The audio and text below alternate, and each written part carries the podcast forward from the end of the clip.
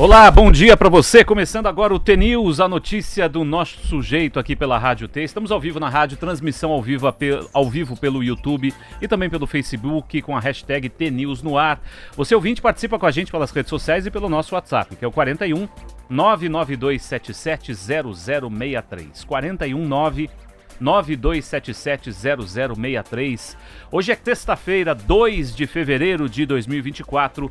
O T-News começando agora. Marcelo Almeida posicionado aí, Marcelo, bom dia. Bom dia. Parabéns, né? Obrigado. Parabéns. Hoje chegamos aqui cheio de parabéns. Aniversário da Roberta Canete. Olha. Não, primeiro de janeiro. Canete? Não, primeiro de janeiro é aniversário da, da Zenir. Depois, dia 4, Foi cinco, ontem da Zenir? Primeiro de janeiro. Ah, de janeiro, desculpa. Agora, Nossa, 2 de fevereiro, aniversário do Rodrigo Leite. Que Parabéns. beleza. Muito obrigado. Hoje é dia de Iemanjá também, né? Vai Bora. ter festividade é, e de, da, de. Nossa Senhora dos Navegantes. Né? A Igreja Católica celebra Nossa Senhora dos Navegantes. E. A, dia 2? Um, dia 2 de fevereiro. E a, enfim, Umbanda, né? Celebra o dia de Iemanjá, a rainha do que mar. Legal, legal. É, então hoje, hoje... Tem, Nordeste tem festividades, tem. A... Mas onde eu tava numa casa, eu falei: esse cara é meu amigo. Entrou no Band News, Band Nacional, Rodrigo Leite. Ah, no Jornal da Band. Amanhã ele trabalha comigo. Quem, quem quer emprestar um óculos pra mim? Olha, eu será esqueci que serve o óculos. meu não? Você vê, consegue? Vê se serve. Não, eu, eu me viro só, aqui. Não, não, só pra eu fazer, ver como é que eu tô. Eu tenho quatro óculos, perdi os quatro. É, é que o meu é meio multifocal. Pelo você amor de Deus. Você tem que olhar mais por assim, ó. Lá, ó. Você vai por ler. baixo, assim? Deu boa ou não? Não, o teu, não teu, teu é bom, Claudinei? Deixa eu, deixa eu ver teu óculos. Olha, olha, que maravilha. Momento, testar Momento, os óculos, óculos. para ver se a gente se o Marcelo consegue pegar. ler aí. Vamos lá. Melhorou alguma coisa? É, é, Ih, é... rapaz, você quer que eu leia o conto não. hoje? Aí hoje é o ah, dia vai. do conto, né? Aí precisa da tua interpretação. É dia da coisa mas não, esse aqui vai melhor. É. Ah, não, eu consigo ler aqui. Ah, eu tava no, no, no Van de Luz. Sim, hoje é o conto, hoje é sexta. Tudo errado, tudo errado. Não, aqui eu vou, aqui eu vou bem, então. Ah, é? Eu já tinha até ido no Van de Luz. Tá. Eu te deu conto. Quanto você procura ah, não, aí? o conto vai. O conto, vai? vai? Dá tá. alguma coisa de temperatura Vamos lá. aí que eu já Enquanto já isso, é, eu vou atualizar o ouvinte da temperatura. Como está o tempo nessa manhã de sexta-feira? Finalmente chegou a sexta-feira, hein? Curitiba, tempo nublado. Diferente de ontem que estava aquele céu bonito, hoje já amanhecemos com um céu bem fechado.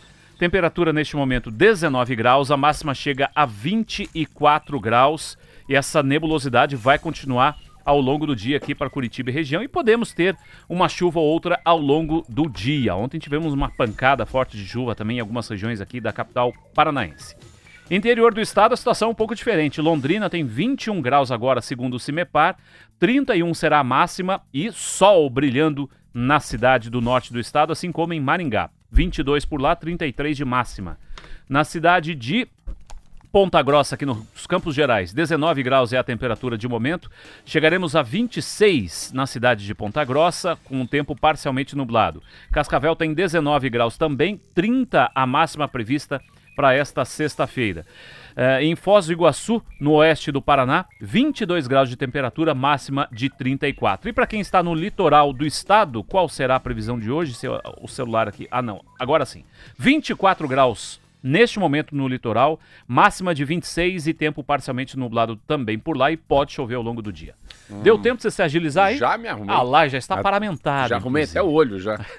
Sem óculos, mas tem no carro, eu sei que tem um, a Zenir vai buscar. Ai. Idade, idade, idade, idade. Que ano você nasceu? Eu nasci em 1975, faz 75, as contas aí. 75, então 40 49. 6, 47 anos. 49. 49? É. Tô mal. 49? Ué. Você tá zero bala. para 2024. Parabéns. Muito obrigado. Depois, segunda-feira, eu vou contar o presente que eu ia trazer para ele, mas eu esqueci. ano que vem é que tem festão cinquentão, cinquentão, né? Aí eu tô pensando em fazer uma, uma festa aí. Eu dou mas vamos lá. Eu, passo, eu dou o coração para você. Boa. 7-1, hora vamos do lá? conto. Vamos lá.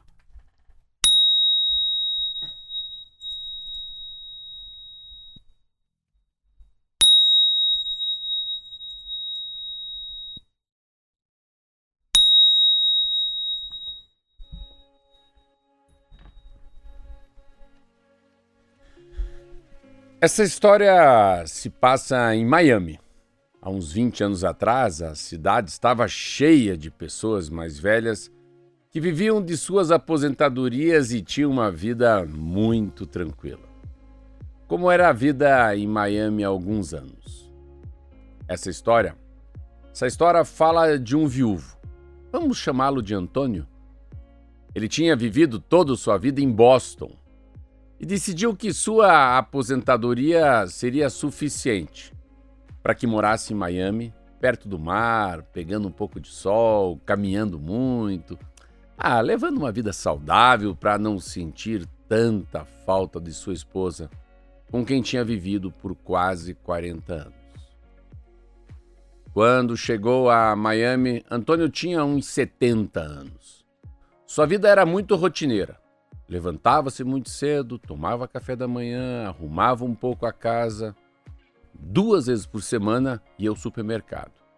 Dirigindo seu carro, um daqueles veículos grandes, antigos, que ele mantinha impecavelmente limpo e encerado. Uma manhã, Antônio estacionou seu carro nas vagas da rua, pois às vezes não havia espaço no estacionamento do próprio supermercado. Ele colocou suas moedas no parquímetro. Nos Estados Unidos, se usa parquímetros, uma máquina que a cada moeda concede alguns minutos de tempo no estacionamento e um relógio marca esses minutos. Antônio. Antônio sempre calculava que esses minutos seriam suficientes para fazer as compras. Então, colocava suas quatro moedinhas no parquímetro, ia fazer as compras, voltava e retirava seu carro. Essa era sua rotina diária. Em uma ocasião, a compra se tornou um pouco mais demorada. Antônio detestava pensar que teria que pagar uma multa, porque as multas eram muito caras. Então, deixou as compras de lado e avisou um funcionária, uma funcionária do supermercado. Calma, calma, daqui a pouco eu já volto. Saiu da loja, foi até o parquímetro, o parquímetro para colocar mais uma moeda, bem quando seu tempo estava prestes a expirar. Quando colocou a moeda, ele notou que o fiscal estava se aproximando. Antônio se deu conta de que escapou por pouco e ficou aliviado. Ao olhar para o carro ao lado, o carro de alguém que ele não conhecia, percebeu que o tempo dele tinha expirado e que o fiscal se aproximava. Antônio estava com uma moeda na mão e pensou: bem, ah, meu Deus, ah, eu vou salvá-lo também. E colocou sua moeda no parquímetro. Assim, o fiscal se aproximou e Antônio ficou satisfeito. Ele foi tomado por uma grande, um grande contentamento por ter ajudado, ajudado alguém que ele não conhecia. Antônio. Antônio fez suas compras, pegou, voltou para casa como sempre, mas nesse dia se sentiu animado, motivado. Estava tomando, tomado pela excitação deliciosa provocada pela pequena boa ação Antônio. Antônio se sentiu tão bem, mas tão bem, que concluiu que estava diante de uma boa ideia. Se cada vez que fosse ao supermercado usasse algumas moedas de 25 centavos, isso não prejudicaria suas finanças. Fazendo as contas, percebeu que acabaria gastando quase 10 dólares por semana, o que seria 40 dólares por mês. Isso ainda não lhe faria mal algum, mas estaria evitando multas para quase 20 pessoas. A partir daí, Antônio retomou a rotina. Duas vezes por semana estacionava seu carro, fazia suas compras. Quando terminava, em vez de ir embora imediatamente, não. Conferia as vagas com os parquímetros procurando carros em infração. Quando via que o fiscal estava prestes a passar, colocava moedas moedas em todos os parquímetros onde o tempo estava vencido, vencido, para evitar multas. Muitos e muitos anos se passaram. Aos 95 anos, Antônio morreu. Ele havia feito muitos amigos no bairro. Era uma pessoa bem benquista. Em seu funeral, as pessoas choravam, porque um homem generoso, um homem muito generoso havia partido. Quando perguntaram ao padre, que o conhecia bem, qual a explicação para a longevidade de um viúvo tão doente, com hipertensão, diabetes? O padre que conhecia essa história respondeu: certamente alguém lá em cima estava colocando moedas no parquímetro de Antônio, toda vez que ele precisava. Essa história nos faz pensar na generosidade, que não precisa ser grande para ter valor e impacto. Antônio, Antônio deu aos outros uma pequena ajuda que para ele era muito significativa, já que ele tinha pavor de ser multado. A história também nos provoca uma reflexão sobre outra característica da generosidade. É o efeito positivo que ela tem sobre quem dá o grande beneficiado pelas moedas de Antônio era ele mesmo, que se sentia bem ao livrar outras pessoas das multas. Quem, quem eram essas pessoas e o que elas pensavam sobre a ajuda que recebiam, nós não, nós não sabemos. Isso é assunto para outro conto.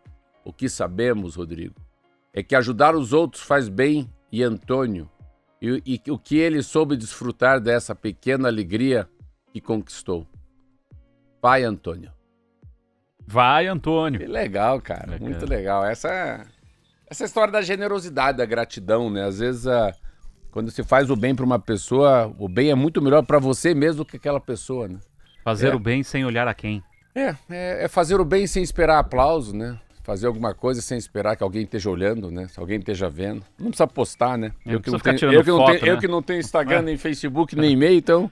Cidadão vai dar um troquinho ali já tá com, com o celular Faça o ligado. bem por fazer o bem, né? É. é isso aí. Vamos que vamos. Vamos que vamos, muito legal. Sete horas e oito minutos agora. É, a primeira notícia do dia, antes do nosso intervalinho, é, é a notícia que mexeu com o mundo do esporte. E eu acho interessante porque mexe com finanças também. Olha só, todo mundo ficou, né? Quem gosta de automobilismo ficou impactado Olha, com a notícia sabe que eu, eu, parei no jornal assim, falei, por favor, não desliga a televisão. Eu fui jantar na casa do meu sogro, da minha sogra.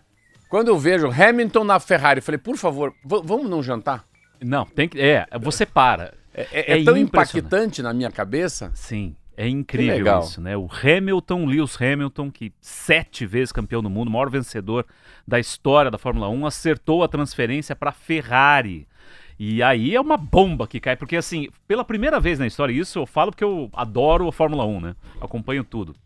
Foi a primeira vez desde o início da Fórmula 1, lá nos anos 50, que de um ano para o outro, nenhum piloto mudou de escuderia. Olha. Primeira vez da história. Então, todos os mesmos 20 pilotos do ano Verdade? passado vão correr no mesmo lugar nesse ano. Não houve mudança das cadeiras ali nas equipes. São todos. É igual. O mesmo grid do ano passado é o mesmo grid desse ano. E aí, como Aí pra sacudir tudo, tudo. jogar que... tudo pro ar pra, pra quebrar dois... as regras. Pra 2025, aí sim vai ter uma mudança grande. E a primeira delas é essa. Lewis Hamilton então acertou a transferência para Ferrari, o contrato terá vigor a partir do ano que vem. O inglês sempre foi um dos sonhos da tradicional escuderia italiana, que vem tentando acertar com o dono de sete títulos mundiais nos últimos anos. Ele pilotou até hoje por duas equipes, né? a McLaren de 2007 a 2012 e a Mercedes de 2013 a 2023. Temporada 2024, portanto, será a última de Hamilton pilotando na Mercedes. A Ferrari também renovou o contrato, já havia renovado né, com Charles Leclerc é nascido em Mônaco por muitos anos. É, eles não falam exatamente, mas parece que é até 2029 que o Charles Leclerc tem o contrato renovado. O outro é o espanhol? E o, o Carlos Sainz, que é o espanhol, é, fica agora no último ano dele de contrato na Ferrari. E essa que é a questão que vem aí. Qual é o futuro vai do Sainz? Onde? Vai para onde? Né? Ele pode ir para a RBR que vai dar mais um ano só de contrato para o Sérgio Pérez. Se o Sérgio Pérez, por exemplo, não fizer uma boa temporada, tchau para o mexicano e entra o Sainz. Mas tem gente também que especula, será que o Sainz não pode ir para a vaga do, do Hamilton na Mercedes? Então tem todo um, um xadrez agora aí para ser resolvido é. nos próximos anos. Interessante que essa matéria ontem a gente não tem às vezes ideia, parece um menino assim, né? Ele não é tão menino não, ele tem 39 anos. É. Eu achava que era um piada uns 30, 32, ele é mas hoje, hoje em dia, né? Hoje em dia a gente. É, anos 80, um piloto de 35, 36 anos já era um velho né, é, para se aposentar. É, é, hoje o Alonso, o Alonso tem 40 e poucos anos. 4 anos, é. para, por aí. Eu tava tá vendo ontem o jogo do Fluminense, Bangu.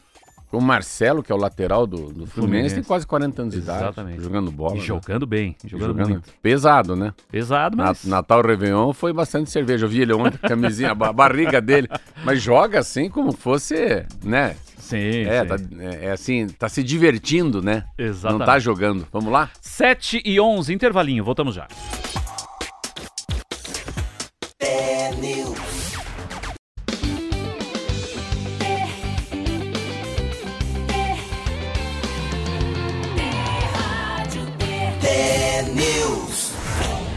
e 14, já estamos de volta com o nosso T-News desta sexta-feira, dia 2 de fevereiro. Número de casos de câncer no Brasil está crescendo, deve chegar a cerca de 1 milhão e 1 milhão 150 mil em 2050, ou seja, daqui a 26 anos. É quase o dobro do total de casos registrados em 2022, que é o último balanço disponível, então vai dobrar praticamente. As projeções foram divulgadas ontem pela Agência Internacional de Pesquisa em Câncer, que faz parte da Organização Mundial da Saúde. O crescimento no número de casos e da mortalidade é previsto para 115 países pesquisados. Essa situação está relacionada ao envelhecimento da população em geral e ao crescimento também da população, além da maior exposição a fatores de risco, como tabaco, álcool, obesidade e poluição do ar. Outros dados da agência mostram que 10 tipos de câncer representaram cerca de dois terços dos novos casos e das mortes em todo o mundo. O câncer de pulmão é o mais comum. O câncer de mama feminino ficou em segundo lugar, seguido pelo câncer coloretal, de próstata e de estômago. Como já existem muitos tratamentos para lutar contra o câncer, a agência afirma que há um impacto desproporcional nas populações carentes, que vivem em lugares onde os recursos não estão disponíveis na rede pública de, sa de saúde. Essa reportagem é da CNN Brasil e está no site da emissora, inclusive. É, ela, é uma reportagem para frente, assim. Eu, às vezes eu não sei não se vale falar do que vai acontecer daqui a 25 anos, né? Muito, para mim é muito mãe de Ná, né? Que é uma geração que vem diferente, né? Será que a geração vai fumar mais, vai fumar menos? A geração vai beber mais, vai beber menos? Tô vendo aqui, ó, o Claudinei, que maravilha ali, ó, com o cigarrão em cima da mesa ali, ó. ó Olha lá. O é. espertinho, é. espertão, né? Hein? Mas assim, o cigarro, o que eu acho é, é que é, o grande problema que a gente vê é que é, você não chega, né? O, o governo, né? O governo não tem política pública de prevenção para as pessoas mais pobres. Vamos pensar quantos milhões de brasileiros que conseguem pagar um plano de saúde ou fazer um check-up bala, né? Um check-up. Eu faço um check-up bala, mas claro, tenho dinheiro, vou lá, pago, vou no HCore e faço 21, 21 cutucadas o cara ter dado das 7 da manhã ao meio-dia. Então daí você sai lá, ó, você tem 1% de chance de morrer, um relatório, 2%. É próstata, é olho, é pele, coração, ecografia. Eu fui lá e descobri, tem um, tem um cálcio no coração, quase caí para trás. Falei, vou morrer? Falei, ainda não. Posso colocar um stand? Falei, não, 15% do teu a tua artéria é fechada porque você tem cálcio, porque a família tem cálcio. Ai, meu Deus, tem que fazer o quê? Vai ter que tomar remédio para colesterol, mesmo não tendo colesterol. Faz parte, tá quase 60 anos de idade. Mas eu, se eu não descubro, com 75 vai, vai pro saco. Não tem jeito, nem sabia. Bum, estourou. Falei, posso nadar? Pode. Só que anualmente você tem que fazer a, a, esses testes. Então, são 21 testes, mas que custa muito. Então, todos os brasileiros poderiam fazer das 7 ao meio-dia 21 testes uma vez por ano que custasse, o governo bancasse, porque o número de mortes que você consegue evitar fazendo o teste todo ano é muito grande. Você pega o negócio no comecinho, né? Você pega lá uma bolinha, um tumorzinho, você consegue tirar. O problema é que é, é, é uma doença silenciosa, né? Hum. Quando a doença pinta, quando você tem uma demonstração de alguma maneira que você está doente, que ela já avançou muito. Aí que é o problema. Então, a, a, a, é, é, é, é, o preventivo. E o que que, aí assim, o que, que custa mais barato? Vamos pensar no governo federal. Fazer com que todo mundo tenha o direito de fazer 21 testes num dia, né? Exame de sangue, o xixi, o número 2, todos esses exames que a gente faz, né? Nessa parte digestiva, aí tem colostomia, vai um, vai um por baixo, vai um por, por cima. Ali o cara sabe. Tem testes assim no, no H-Core. Se você fizer, tem a colostomia, né? Colostomia Sim. por cima, tem a por baixo. O médico uhum. essa por baixo. Cara, aí você sabe o que você tem. Aí você tá resolvido. É doído, é doído. É igual próstata. Sim. É bom, mas assim, são coisas básicas que a medicina aí não precisa ressonância, não precisa nada de muita, muita. Só no apalpar o médico fala: opa, vamos ver o que é isso aqui. Mas não tem como, né, Rodrigo? No Brasil de 200 milhões de pessoas, num país igual o Brasil é difícil. E eu acredito muito que também, Maurício. É, Maurício. Rod, Roger, Rodrigo. É Rodrigo. Rodrigo, Prazer. Maurício, João, José. que daqui para frente também pode ser que tenha. Eu acho que o câncer está muito ligado. Claro, Aí o Claudinei espertão ali bebe e fuma. Ele tá no outro padrão. Mas se pegar uma nova, uma nova geração que tem a preocupação principalmente com a alimentação não processada, eu já acho um padrão legal. Eu acho que muito vem da comida. Vamos tirar o tabaco e o álcool. Supor que a pessoa não fuma, ou fuma, não fuma e bebe uma cervejinha por semana, no final de semana, socialmente. Mas eu acho que o grande vilão ainda, para mim, é a comida processada. Assim. Eu acho que tem muita, muito, muitos ingredientes, muitos insumos, né? É, muitos conservantes, que aí esse é meu medo. Então, assim, por quê? É, como é que meus quatro avós passaram dos 90? É, é, aí que tá o negócio. Como é que esses caras passaram de 90 se os caras nasceram em 1896? Como é que pode? Não tinha penicilina, não, tudo era mais ou menos. Ninguém tinha muita vacina, muita coisa desconhecida, tecnologia zero. Os caras viviam quase 100 anos. Eu acredito muito que você é quem você come. Então, chutando, não sou médico, sou comentarista da Rádio T. Eu acho que daqui para frente o que vale muito para essa nova geração é um pouco mais de qualidade de vida do que que tá ingerindo.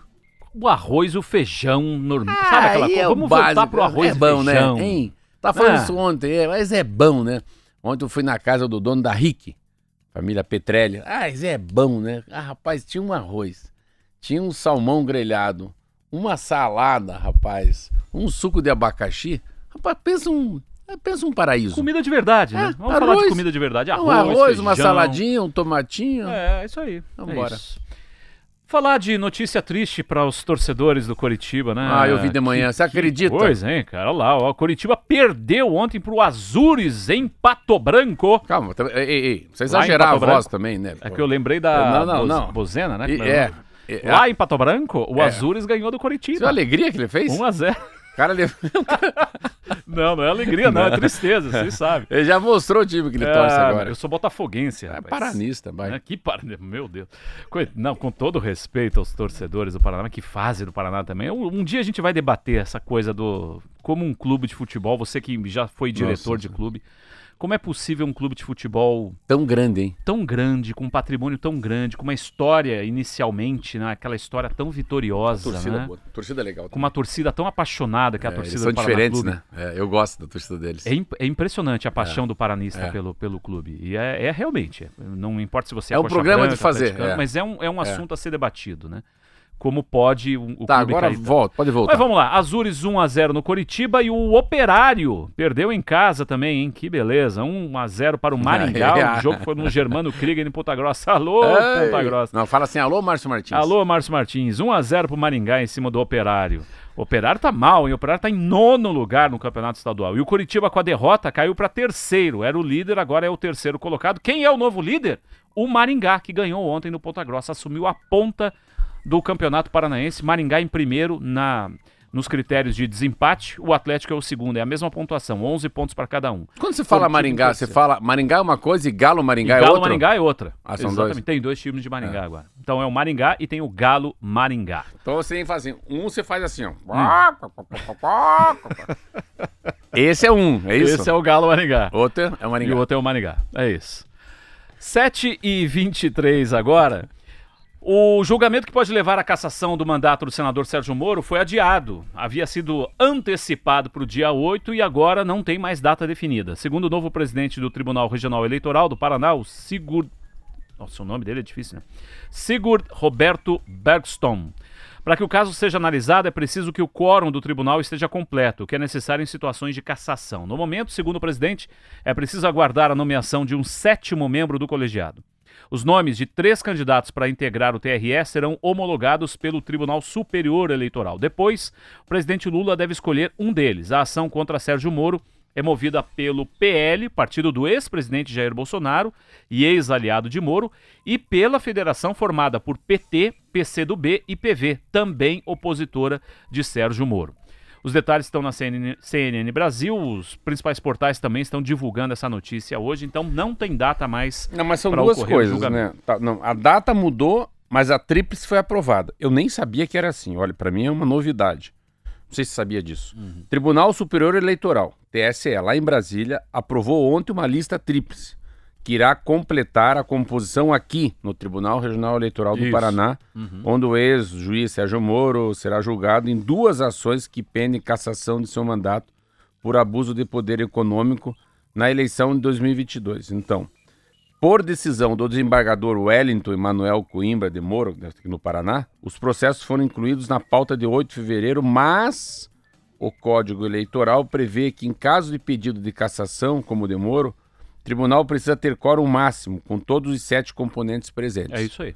Uhum. Então estar com a chapa pura lá, né? Chapa Os pura. sete, é. O- Mas eu, eu, na minha ignorância, nunca imaginei que alguém que compõe o Tribunal Regional Eleitoral aqui no Paraná, ali no Parolim, aqui no bairro de Curitiba, era nomeado por uma lista tríplice lá do presidente da República, é isso? É isso. É. Então, assim, bicho, eu não entendo nada, mas complicou. Que tem três e o presidente Lula indica um. Então, Né? pe- pensa alguém que. Deve, tá, imagina como é que o Lula vê o Sérgio Moro. Ficou preso um ano e meio. E outra coisa. Então vai ser. Mas eu achei que era menos dinheiro. Engraçado, você vê como é que é. Com base em notas fiscais enviadas pela União e por sua antiga legenda, ou Podemos, o Ministério Público calculou gasto de 2 milhões. Considerou que o valor foi excessivo para a disputa de Senado no Paraná. Então, assim, eu acho que ele está sendo caçado. Já falei isso, que eu sou contra a cassação do Sérgio Moro.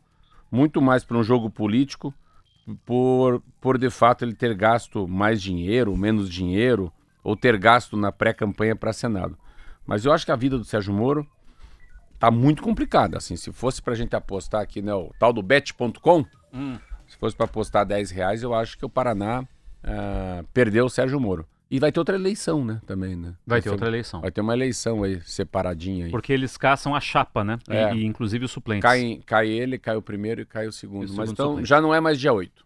Já não é mais dia 8. Então Também, vamos aguardar para uma O ne- nova o ne- o data ne- e tudo Vamos mais. falar bem a verdade, né? Só, só prolonga o sofrimento dele, né? É, e só lembrando, né, Marcelo, esclarecendo que ele não perde o cargo imediatamente.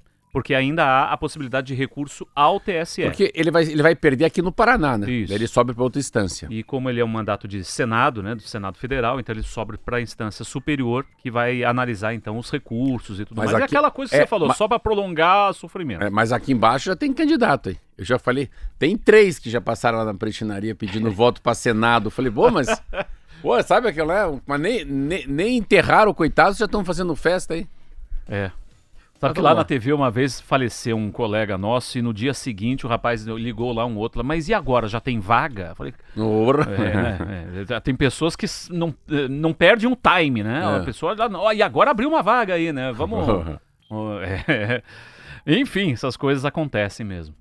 7h27, o governo do Paraná atualizou o painel controlado pela Secretaria de Planejamento que dá transparência à destinação de recursos provenientes da venda da Copel. Ontem foram inseridas informações sobre investimentos em educação, com previsão de investimento de 20 milhões de reais, que serão aplicados em ampliação e reforma de escolas e na área de habitação, que soma 50 milhões para condomínios de idosos. Na educação, a previsão é de reforma em colégios de Cândido de Abreu, Cascavel, Curitiba, Maringá, Peabiru e Sengés. Na habitação, os novos condomínios dos idosos serão erguidos em várias cidades, entre elas Astorga, Guaíra, Ivaiporã, Maringá e por aí vai, inclusive Toledo também. Segundo o governo do estado, alguns dos projetos que serão financiados por recursos vindos da Copel já foram concretizados, como o terreno para a construção do novo terminal metropolitano de Londrina. Outros estão em processo de contratação, como a duplicação da PR 412 entre Matinhos e Pontal do Paraná, que será feita toda em concreto, segundo o projeto do governo. Olha aí, estamos gastando. Eu, eu fui contra a venda da Copel. Sempre fui contra. Engraçado, sempre tem essa, esse posicionamento, né? Copel, Sanepar, Detran, todos esses órgãos assim. O Detran não tem nem como. Mas segurança pública, mas enfim. Que gastem bem e que tenha. Também que tenha um compliance, né? Bem feitinho aí. Você viu, você soube uma história. Uma história rápida, assim, uma história ruim que eu soube aí. Você viu que um coronel morreu ou não? Da Casa Militar, né? É.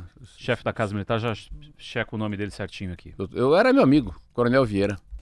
É, um Uhum. cara bacana, cara. O cara era chefe da Casa Militar. Sabe o que faz Casa Militar? Casa Militar é quem cuida do governador. A É a Casa... segurança do, do, do- É, do governador. é, que vai né? ver o avião, o helicóptero, a cidade que ele vai chegar, onde que ele vai dormir, Tenente, carrega. Cor- é, Tenente Coronel Sérgio Vieira Benício, que É. morreu aos 55 anos, deixou a esposa e um filho. Novo, né? E o governo decretou luto, né, pela morte dele. Enfim, as causas não foram divulgadas oficialmente. É. E ele era natural de Paranavaí, ingressou na Polícia Militar em 92 e ocupava desde outubro de 2021 É, o posto na tempo. Casa Militar do governo. 7 horas e 29, parabéns. Então, às 23 horas dessa noite, eu vou comemorar seu aniversário Muito tomando obrigado. um, um chopp gelado num boteco. É mesmo? Você vai beber? Vou beber. Quero, quero um tirar boteco. foto disso, hein? Vou estar Hã? lá fantasiado, no pré-carnaval do Rio de Janeiro. Ah, pensei que era Ah, do Garibaldi e Sassis aqui Não, não, Curitiba, não. Muito obrigado pela audiência de todos aí do interior do estado. Obrigado aqui. Muitas pessoas mandaram mensagens aqui pra mim, É, dando você- parabéns Legal, e tudo mais. Você, você é um cara muito legal. Muito obrigado, Você Marcelo. não leu nenhuma mensagem de ninguém hoje. Pois é, mas é que hoje fluiu aqui, né? Obrigado aqui. Ô, tem outro Tchau, aniversariante tchau. do 7 dia e aqui 30 também e tudo mais. Depois a gente fala no outro, então. Tá bom. Obrigado a vocês, Adriano de Colombo também. Obrigado. Valeu. Voltamos daqui a pouquinho.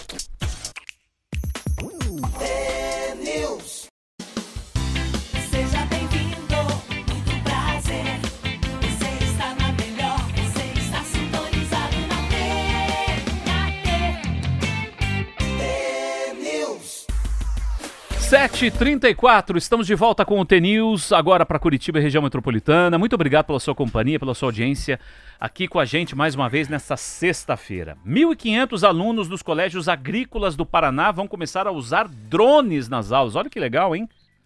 Já pilotou um drone, Marcelo? Nossa senhora. Eu não. Mas você sabe que você tá falando uma coisa que eu falei essa- ontem, eu falei pra você. Essa história, eu vou deixar você ler essa matéria. Um dia, Tapunk, chega uma mulher, uma moça lá, Claudinei, lá no estúdio em Pinhais, pra falar de drone. Eu não sabia pautar. A moça chegou lá, ela sentou e começou a falar: "Ah, eu vou falar sobre drone, sou professora da PUC, meu assunto é drone. Eu falei: ah, esses caras estão de brincadeira. E ela sentou e começou a conversar a história dela. Ela comprou um drone, assim, um, drone só pra aprender e, e- começou a. Aí comprou um segundo drone. Daí ela falou: agora eu já tenho o drone P34S, eu já tenho. Eu falei: como assim? Não, eu fui me apaixonando, fui estudando, fui entendendo. E é importante porque não tem regulamentação, não tem portaria, precisa ter um processo legislativo, né? O que, a União pensa, o que, que o governo federal, como é que se vai usar isso para fazer uma planta genérica, né? Quantos metros quadrados tem na casa, na segurança pública, no agronegócio. Falei, cara, pensa, uma pessoa, uma pessoa, uma, uma moça, que começou com um drone na brincadeira, virou professora da PUC. E isso me trouxe um negócio lindo. Falei, cara, olha que como o mundo é mágico, né? Olha a oportunidade, como as portas se abrem quando alguém quer alguma coisa, né? Que legal a professora ser, pô, Sim. aula de engenharia na PUC lá, de drone, né? Uhum. Cara, eu fico olhando, eu que quando fiz engenharia, tudo era na. Não, não imaginava No de lápis ali, né? tudo, nada, nada tinha computador, nada tinha laptop, tinha uma máquina Cássio que a gente usava, enfim. Então essa modernidade. Quando você fala assim, olha, 1.500 alunos vão aprender a usar drone, cara, isso é um plus tão grande, né? Você- saiu do celular agora. É uma revolução. É uma revolução. E leia a- lá, deixei você não ler, né? Imagina. A Secretaria de Educação vai receber 23 drones e outros equipamentos da Federação da Agricultura do Paraná durante o show rural em Cascavel na semana que vem. Os equipamentos, ou é, semana que vem, exatamente. Os equipamentos foram adquiridos através de parceria entre o governo do estado e o Sistema Nacional de Aprendizagem Rural. O investimento foi de cerca de 3 milhões de reais. Os drones de precisão podem ser usados, por exemplo, para recolher informações sobre a eficiência do plantio e calcular o tamanho das colheitas. Além dos drones, estão no pacote outros equipamentos, como mostradores que medem a temperatura e a umidade do solo e kits de ordenha e de aplicação de agroquímicos. As ferramentas serão destinadas a mais de 1.500 alunos dos 25 co- colégios agrícolas em todas as regiões do Paraná que já tiveram 11 mil horas de cursos de capacitação. Esses colégios unem ensino médio normal a disciplinas técnicas. Reportagem completa está na Agência Estadual de Notícias. Ah, é a grande revolução. Uns 10 anos atrás eu fui visitar essas escolas, escolas agrícolas no interior do Paraná, que é muito legal. São escolas que as pessoas ficam internadas lá, ficam 4, 5 dias lá estudando e 4, 5 dias em casa. Então, é muito louco, isso era muito lindo. Eles vão, aprendem o que tem que aprender e voltam para casa e vão para a prática. Vão na ordenha, né? Mexer com a cabra, com o cabrito, mexer com a, com a cerca, né? Com a cisterna da casa, com o riacho que passa atrás e depois voltam para a escola. E isso é uma coisa muito legal porque é uma maneira de fazer com que o filho do seu João, o filho da Dona Maria, não precise vir até a capital E alguém tem que continuar no campo, né? Al- Alguém tem que continuar na agricultura. Alguém tem que continuar plantando verduras ou hortifruti orgânicos, né? Então isso é uma coisa muito linda, assim. Eu falei, cara, que, que legal. Daí dá continuidade nas coisas também. Não adianta todo mundo vir para a capital.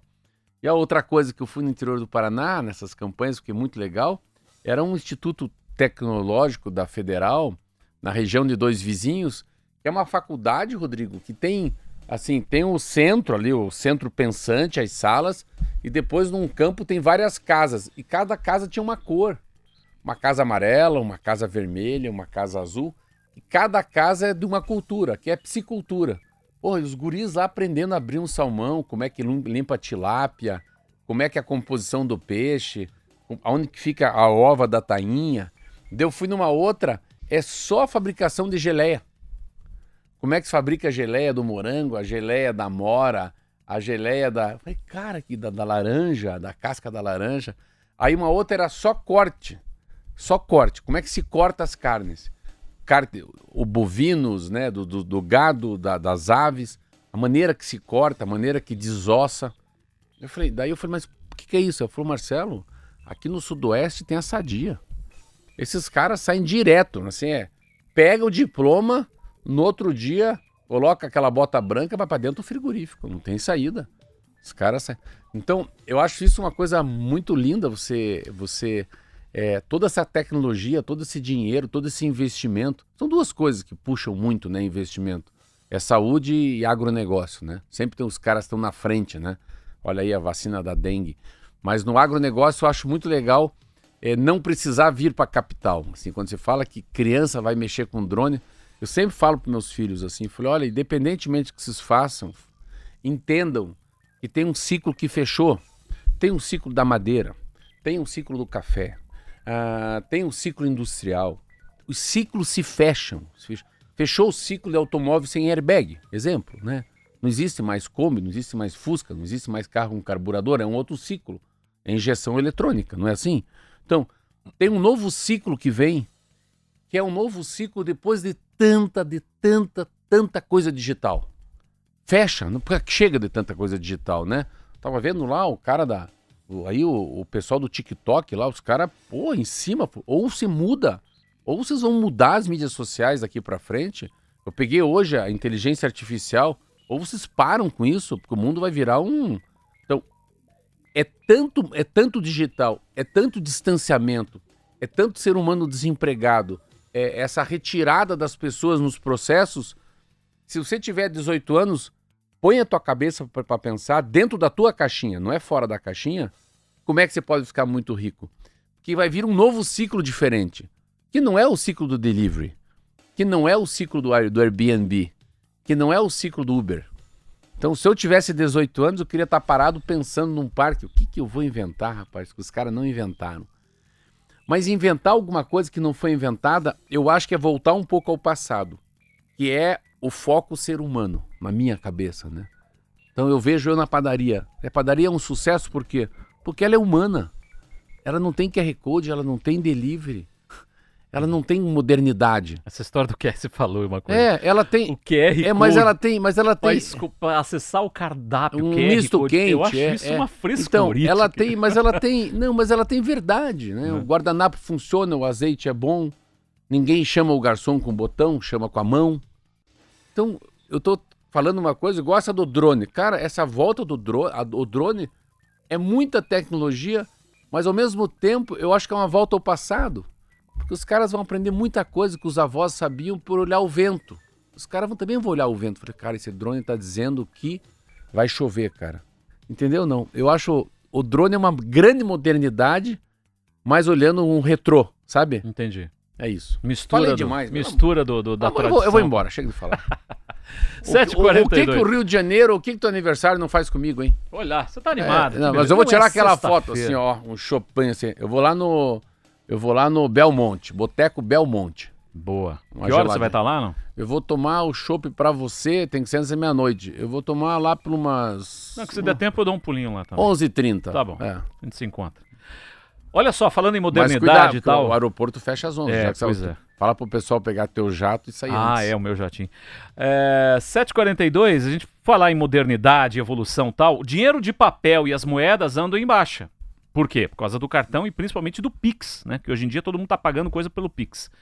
Ah, mas a história é bem diferente quando se trata de cédulas e moedas antigas. Milhares de admiradores se reúnem em exposições e feiras no país, além de investir em valores significativos em peças antigas. Dados da plataforma Leilões BR, que é um dos sistemas de leilões mais usados por colecionadores aqui no Brasil, apontam que o mercado de moedas movimentou pelo menos 31 milhões de reais em 2023. No ano passado, a- o valor das vendas na plataforma ultrapassou na no ano anterior, né? Isso foi em 2023, 31. Em 2022, foram 33 milhões. O vice-presidente da Sociedade Numismática Brasileira, que é o Bruno Pelizari, ele contou ao jornal, ao jornal Valor que o perfil dos cole- colecionadores é variado. Vai desde aqueles que veem as coleções como investimentos, até quem apenas se interessa pela cultura por trás da moeda e só compra peças baratas. Em março deste ano, o Banco Central vai lançar uma moeda comemorativa em prata em homenagem aos 200 anos da primeira Constituição do Brasil e a criação também do poder legislativo. Essa reportagem está então no jornal Valor Econômico. Quem gosta aí de moeda, colecionar moeda, cédula antiga, tem essa reportagem aí para você acompanhar. É, é o mundo da. É interessante, né? Eu acho muito legal o hobby, o hobby das pessoas, né? Eu lembro quando eu tinha um Fusca, eu ia nos eventos de Fusca. Cara, é um hobby, né? Eu lembro quando tinha um motorhome. Meu Deus do céu, os caras são apaixonados, os caras fazem encontro, é aquele bate-papo, né? Onde se trocou, o que melhorou, quer vender, como é que é teu gerador de energia, tua sapata funciona bem, e cada um com o seu. ah, Com o seu dicionário, né? Com as suas palavras, com as suas definições, né? Ah, tudo tem uma, uma, uma, uma maneira, eu acho muito legal. Moeda, selo. Nossa, eu vou para alguns lugares na Europa, meu Deus do céu, tem lugar só de selo. Tabacaria. Os caras entendem de charuto, não sei nem o que eles estão falando, não sei nem a origem daquilo. Enólogo. Ah, o Merlot. Ah, Merlot, não vou saber onde que é do Merlot. É um Carbenet. Mas não sei se aquilo é uva, não sei se é da França, se é da Mendonça. E eu fico olhando essas coisas que como as pessoas é e é legal porque assim, eu você vai esses hobbies, esses hobbies fazem parte da vida da pessoa. Sabe por quê, Rodrigo? Hum. Porque isso é como se fosse um pertencimento. Pô, eu- pertenço ao grupo do- dos caras que usam, usam charuto. Eu pertenço ao grupo dos caras que colecionam moeda. Eu pertenço ao grupo dos caras que gostam de selo. Eu pertenço ao grupo dos caras que gostam de usar ainda, de ter CD ou long player. Eu acho, tenho essa coisa um pouco assim. Agora que eu tenho uma Kombi, meu Deus, os caras me param na rua para tirar foto da minha Kombi. Uma Kombi 2004 com 15 mil quilômetros. Por quê? Porque é linda. Você olha ela, branca, você vê o pneuzinho top, tá assim, maravilhosa, né? Eu tenho uma Vespa, uma Vespa 88, que também as pessoas. Eu tenho uma Lambreta 63. Nossa, você tem uma Lambreta, né? Italiana, no 63. Todo mundo quer, quer tirar foto, é, é colecionador, né? Então tem um. Esse tipo de hobby tem um, tem um preço intangível. A gente, mas como é que pode uma moeda velha dessa custar tanto? Porque é, é o valor que a pessoa dá, né, para aquilo. É isso aí. E cada vez mais pessoas têm gostado dessas coisas mais antigas, porque eu acho que é um saudosismo que a gente É. tem também, né? Então, quando a gente passa dos 40, a gente Fica- não, não, saudoso. é- é. Tava conversando com ele, como é que é o seu... Desculpa, esqueci o seu nome. Punk, Fernando. O Punk, o Punk, perdão. E ele me mostrando o golzinho dele, placa preta, o golzinho Não, olha, quadradinho deixa eu ver teu celular. Deixa eu ver teu, não, teu óculos, teu, teu relógio. Não, relógio antigão Relógio é um também, não é dos Modernex, não. Olha lá, ó. Não, é um Cássio. É. É legal aquele Cássio que. Eu gosto do Cássio que tem a calculadora embaixo. Ah, aquele com Não, os aquele- botãozinhos é, da é, calculadora. Eu é. tinha um desse. Eu devia ter guardado, eu tinha um desse. Você também. teve, você teve som Bosch? Bosch? Rio de Janeiro. no carro, no de carro. Janeiro, Toca fita Bosch. Você teve, com Toca 50 fita. anos. Toca você fita teve um Bosch. amplificador Tojo? Não, esse não. Não Tojo? Não. Você teve. Você teve. Você teve LP, LP né? Óbvio. Sim. É. Opa. É 3 em 1. Três em, claro. Três em Aí um já também? era, já, eu já tinha uns 14 já era anos. Ganhei. É. meu 3 em 1, já fiquei, meu Deus, que troço de outro mundo. Bicicleta era Calói ou era Monark? Bicicleta era. A primeira minha foi Monarch, depois eu ganhei uma Caloi Cross. Lembra do tempo do ET? Do filme do ET? É, do nossa- extraterrestre, do Nossa Spielberg? senhora. Aquela que tinha o todo- banquinho assim. É, que a Caloi Cross, que pegou fama. No, Tinha a Caloi Cross Light. É. Você teve Calói ah, 10, não? Caloi 10, não. Com marchinha Essa, assim? Não, essa já era dos meus irmãos que, né? Já eram eu, grandes. já era, eu, sou- eu era o menorzinho, não tinha direito, não. Você já é. ali, ali você era a pulga do rabo É, do cachorro do, rabo bandido. cachorro, exatamente. 7h47, antes do intervalo, olha só o que aconteceu em Roraima. Todos os municípios do estado de Roraima ficaram sem energia ontem, o estado inteiro. De acordo com a empresa responsável pelo serviço no estado, a Roraima Energia, a queda ocorreu a partir das 11h20 da manhã e até o final da tarde não havia no- voltado à normalidade.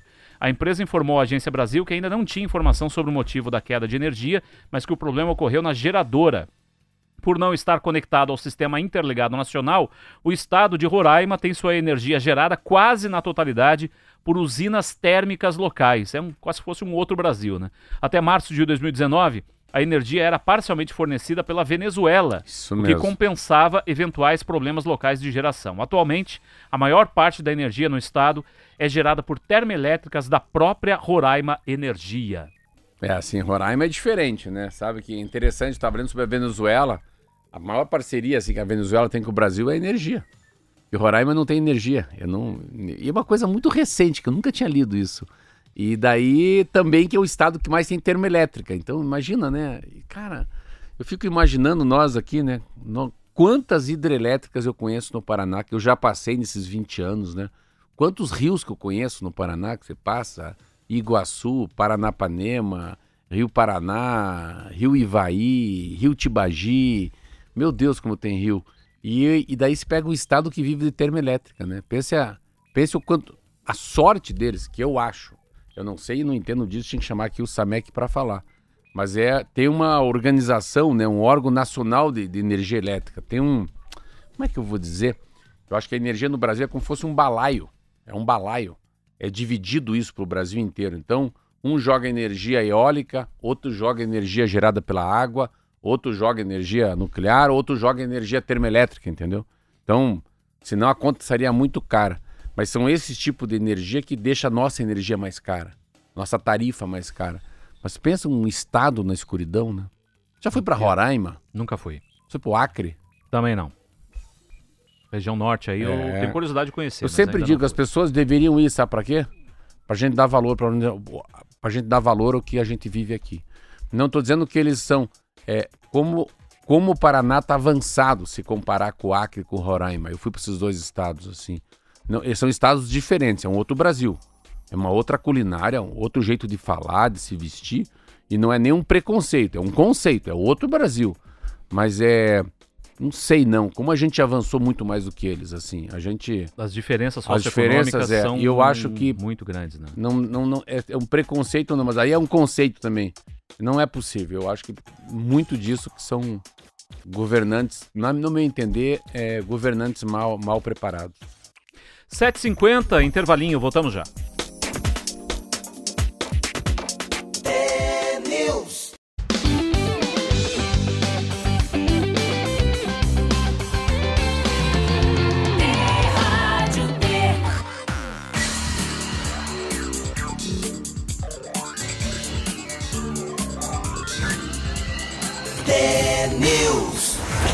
7h52, já estamos de volta para nossa reta final do T-News aqui pela Rádio T, transmissão simultânea também no YouTube, no Facebook. Muito obrigado pela sua audiência. Lembrando sempre, Roberta Canete está de férias, volta no finalzinho de fevereiro aos microfones aqui da Rádio T. Secretaria de Meio Ambiente de Curitiba tem retirado por mês 138 toneladas de resíduos nos rios e afluentes da capital. É muita coisa, hein?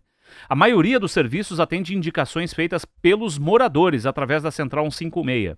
Nas ações de limpeza são encontrados materiais despejados pela própria população, como sacolas plásticas, papelão, latas, utensílios usados, descartes de alimentos, dispositivos de, de, de higiene e até mesmo sofás. Já imaginou? A pessoa pega um sofá e joga no rio. É, tem gente que faz isso. Na última semana, por exemplo, uma equipe de limpeza retirou um sofá do córrego Boqueirão. A Secretaria do Meio Ambiente alerta os curitibanos para evitarem o descarte de lixo em rios e córregos, porque existe- existem meios de coleta espalhados por toda a cidade, inclusive pela própria Central 156. Você liga lá, eu preciso descartar esse sofá que não tem onde eu jogar. Pode até demorar um pouquinho, mas passa uma equipe lá para recolher. A prefeitura mantém 12 ecopontos na cidade, onde é possível levar o material que não é recolhido pelos caminhões, como móveis velhos, por exemplo. Tá aí. Ah, essa é uma mudança. Isso é uma mudança de geração, né? Isso é a única maneira de se mudar a história da, dos resíduos sólidos, né? Você, a separação de lixo que não é lixo. Você pega, Curitiba hoje é uma cidade. Eu não sei qual é o número, eu acho que a última vez que eu li, eu acho que é 50% do lixo que é reciclado é reciclado. Oh, que besteira que eu ia falar. Da, do que tem lixo reciclado, 50% não vai para não vai para Caxima, antigo Caxima, não vai para lugar nenhum, já é reciclado pelo número de catadores. Mas se parar para pensar, Curitiba tem, é uma cidade limpa por vários motivos, né? Acho que sempre teve bons prefeitos, nunca perdeu essa campanha do lixo que não é lixo, a, a história dos parques. É uma cidade que se, orga, se organizou também por várias etnias. A gente parar para pensar desde a criação da cidade, no começo do século passado até hoje. Mas é uma continuidade, né? A gente ficou com esse, com esse lema da cidade que tem muita tem muito metro quadrado de verde por cidadão, né? A gente ficou, sempre digo que o Jaime Lerner inventou um negócio que é mais ou menos assim, é um mercado, né? Curitiba é um mercado e a gente tem um produto. E a gente se acha legal ser produto desse mercado. Eu fico muito feliz quando chego numa fila lá no num supermercado no Rio. Cara falou, você é de Curitiba? Eu falei, sou. Sou, sou lá do Paraná. Pô, que legal. Parece que é um Assim, parece que é um privilégio ser curitibano. É a sensação que eu tenho quando eu estou em São Paulo, ou quando eu estou no Acre, ou quando eu estou fora do Paraná. Então, a, existe uma coisa que foi, foi muito colocada para as várias gerações, né? Fala com meus filhos, fala com. Todo mundo sabe que o lixo que não é lixo, a separação. Parece que as escolas públicas e privadas aqui, pelo menos de Curitiba, conseguiram colocar isso no teu filho, na minha filha, né? As crianças sabem disso. Então, o que jogou sofá, pode ter certeza que é, é da minha idade. É. O que pôs sofá não são meninos de 16 anos que fizeram isso, não. Então, eu acho que cada, cada ano que passa, cada 10 anos, a minha sensação é que vem uma geração mais consciente. Por tudo que tem no mundo, né? Até por causa do ESG, o clima. Eu, eu vejo meus filhos mais conscientes do que eu, eu percebo. E eu mais consciente que o meu pai, né? Assim, consciência do quê, né? Se imaginar, eu lembro que o meu pai, há 50 anos atrás, ele punha muito, queimava muito a cama dele porque ele fumava no quarto e derrubava a bituca, Claudinei, na cama. Então, pô, o cara fumava na cama. Então, assim, eu consegui viver que eu andava de avião, tinha um lugar para fumante e não fumante no avião. Hoje não pode fumar em lugar nenhum. Então, vamos pegar o cigarro como uma evolução, né, de uma sociedade, né? Tem uma evolução, sim. Tem uma. Eu acho que sempre o mundo está melhorando. 7h57, para fechar, olha só, última, hein?